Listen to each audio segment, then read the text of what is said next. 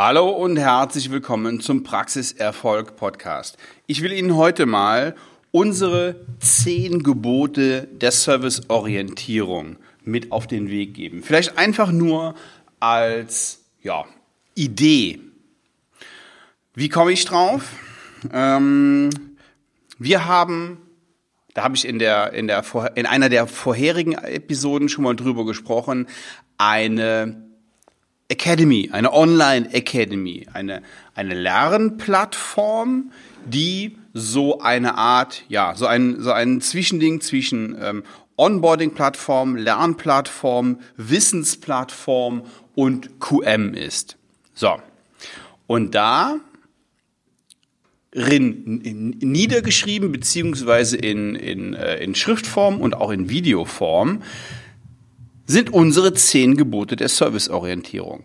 Es gibt noch weitere Punkte. Diese zehn Gebote der Serviceorientierung sind ja mehr so nach außen. Wie gehen wir mit dem Patienten um? Was ist uns wichtig darin? Und es gibt neun Werte, die wir leben und die wir auch von unseren Mitarbeitern verlangen und ähm, die gehen ja dann mehr so ins Innenverhältnis.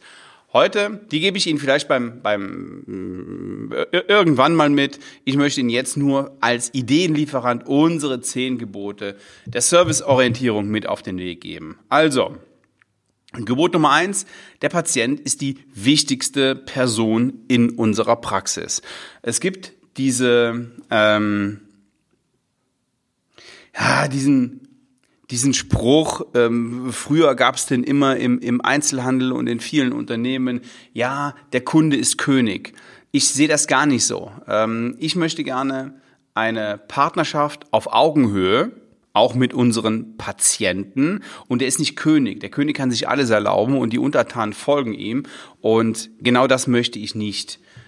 Ich möchte, dass wir ordentlich miteinander umgehen. Ich will aber auch, dass unsere Mitarbeiter wissen, dass wir das alles nur für den Patienten machen. Wir lieben und wir leben die Zahnmedizin und das ist jetzt kein Selbstzweck, sondern der Patient kommt mit einem Problem zu uns und wir sorgen für die Lösung.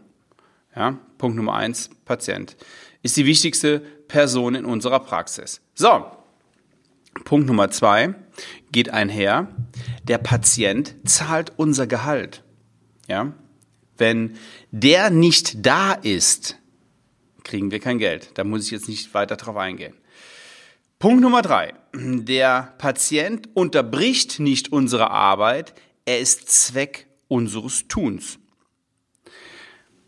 Viele haben, das habe ich in der Vergangenheit auch in anderen Praxen ähm, festgestellt, ja, die sind dann in ihrem Trott und ähm, fangen morgens um 8 Uhr an und hören abends um 5 Uhr auf oder ähm, wann auch immer und alles, was dazwischen kommt, stört irgendwie. Es gibt auch dieses Buch, ähm, alles, alles, was, alles, was, äh, was stört, ist der Patient oder so.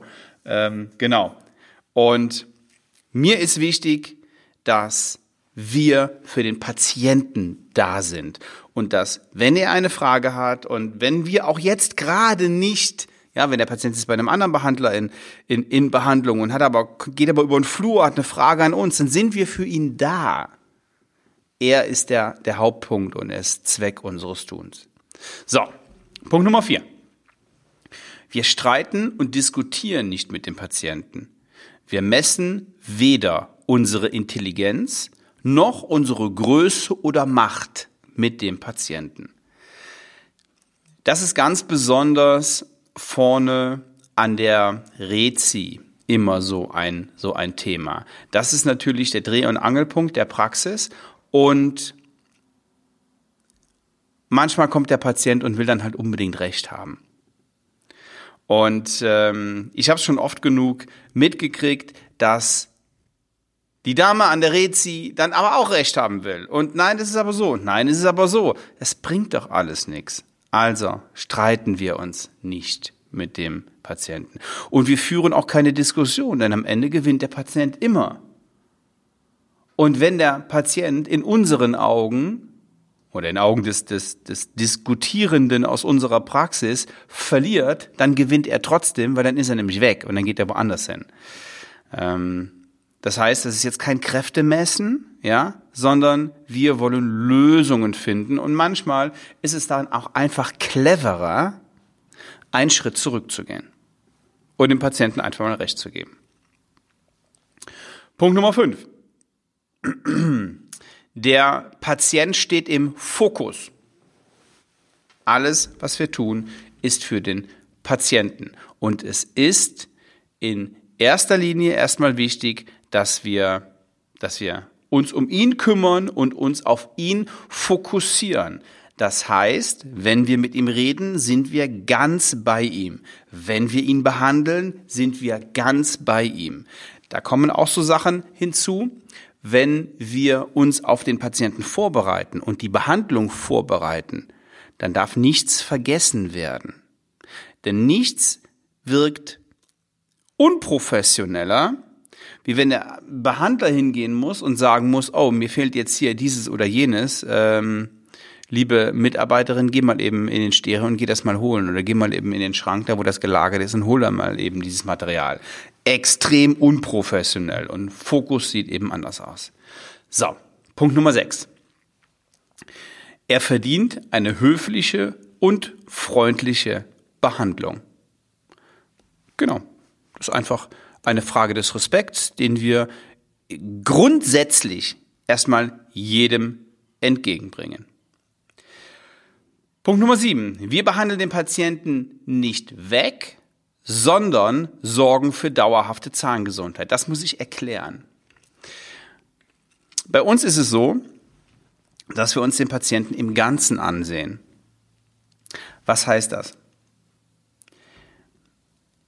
Der kommt, weil er eine Füllung braucht dann kriegt er die Füllung gemacht und dann können wir, dann können wir sagen, okay, so jetzt bist du fertig, jetzt äh, jetzt jetzt jetzt, rau jetzt raus mit dir, weil wir brauchen den Stuhl und der nächste wartet schon. Das könnte man machen. Wir können aber auch dafür sorgen, dass wir dem Patienten erklären, pass auf, diese Füllung, das muss nicht sein. Ähm, es gibt eine kleine Umstellung, in der häuslichen Zahnpflege und wenn du das machst, wirst du keine Probleme mehr haben. Komm zu uns in die Prophylaxe. Wir erklären dir, lieber Patient, da ganz genau, was wir da machen, wie das funktioniert und wie das geht. Und ähm, dann können wir dir quasi ganzheitlich helfen. Also nicht nur jetzt das eine Problem lösen und dann weg, oder eine Parobehandlung, so Parobehandlung ist gehalten mit der, mit der Vorbehandlung und dann weg und dann wird er nie mehr wieder gesehen, sondern wir begleiten den Patienten langfristig. Das ist unser Ziel. Okay, Punkt Nummer 8. Wir bieten Nutzen und Mehrwert. Also, der Patient muss einen deutlichen Mehrwert spüren, wenn der zu uns kommt. Das ist einfach in dem Moment, äh, in dem er Schmerzen hat, von uns weggeht und keine Schmerzen mehr hat. Aber in der Prophylaxe zum Beispiel ist das auch eine Herausforderung.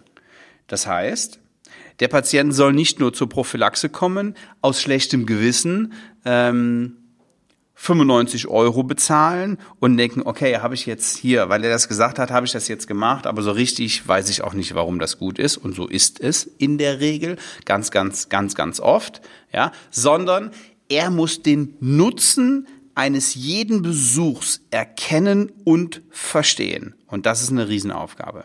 Dafür gibt es Mittel, dafür gibt es ähm, technische Mittel, dafür gibt es kommunikative Mittel und das ist uns wichtig, dass er, dass, dass er, dass wir nicht nur den Nutzen und den Mehrwert bieten, sondern dass der Patient den auch versteht.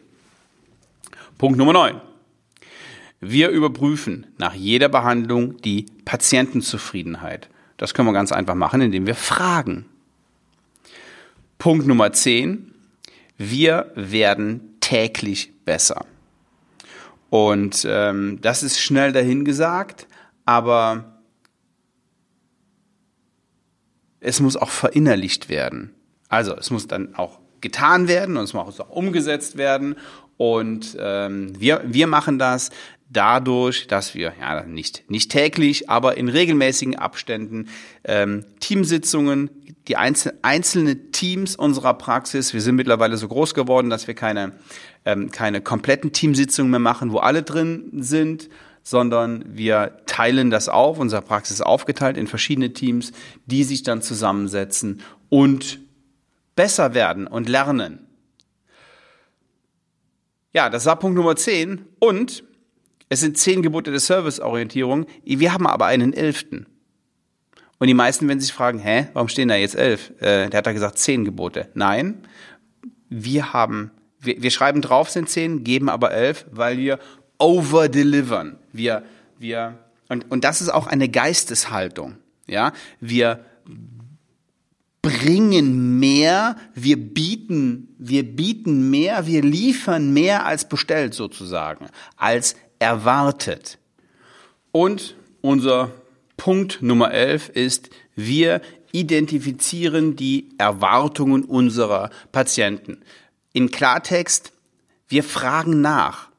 Lieber Patient, was erwartest du von uns heute? Warum bist du hier? Wie können wir dir helfen? Wie ist die Erwartungshaltung? Wir fragen den Patienten, der ist mündig, der ist dreimal sieben in der Regel, ja, und ähm, der kann uns ganz genau sagen, was der von uns erwartet. Und diese, diese Frage hat natürlich den weiteren Vorteil, wenn der sich darüber noch keine Gedanken gemacht hat, was oft genug vorkommt, dann ist jetzt genau der richtige Zeitpunkt dafür. Okay, apropos genau der richtige Zeitpunkt dafür. Wenn Sie sagen, okay, das mit den ähm, zehn Geboten der Serviceorientierung hört sich gut an, darüber will ich mehr erfahren. Ich möchte meine Zahnarztpraxis auch professionell aufstellen. Ich möchte Prozesse digitalisieren. Ich möchte ähm, sicherstellen, dass jeder Mitarbeiter über jede Information innerhalb von kurz, kurzer Zeit verfügen kann. Ich will die interne Kommunikation einfach machen. Ich will ähm, kontinuierliches Lernen etablieren. Ich will nicht nur nach außen hin einen professionellen Eindruck machen, sondern auch die Strukturen und Abläufe intern professionell darstellen. Dann bewerben Sie sich auf eine kostenlose Strategie-Session unter www.svenwaller.de-termin. Ich freue mich von Ihnen zu hören. Liebe Grüße, bis zum nächsten Mal. Ciao.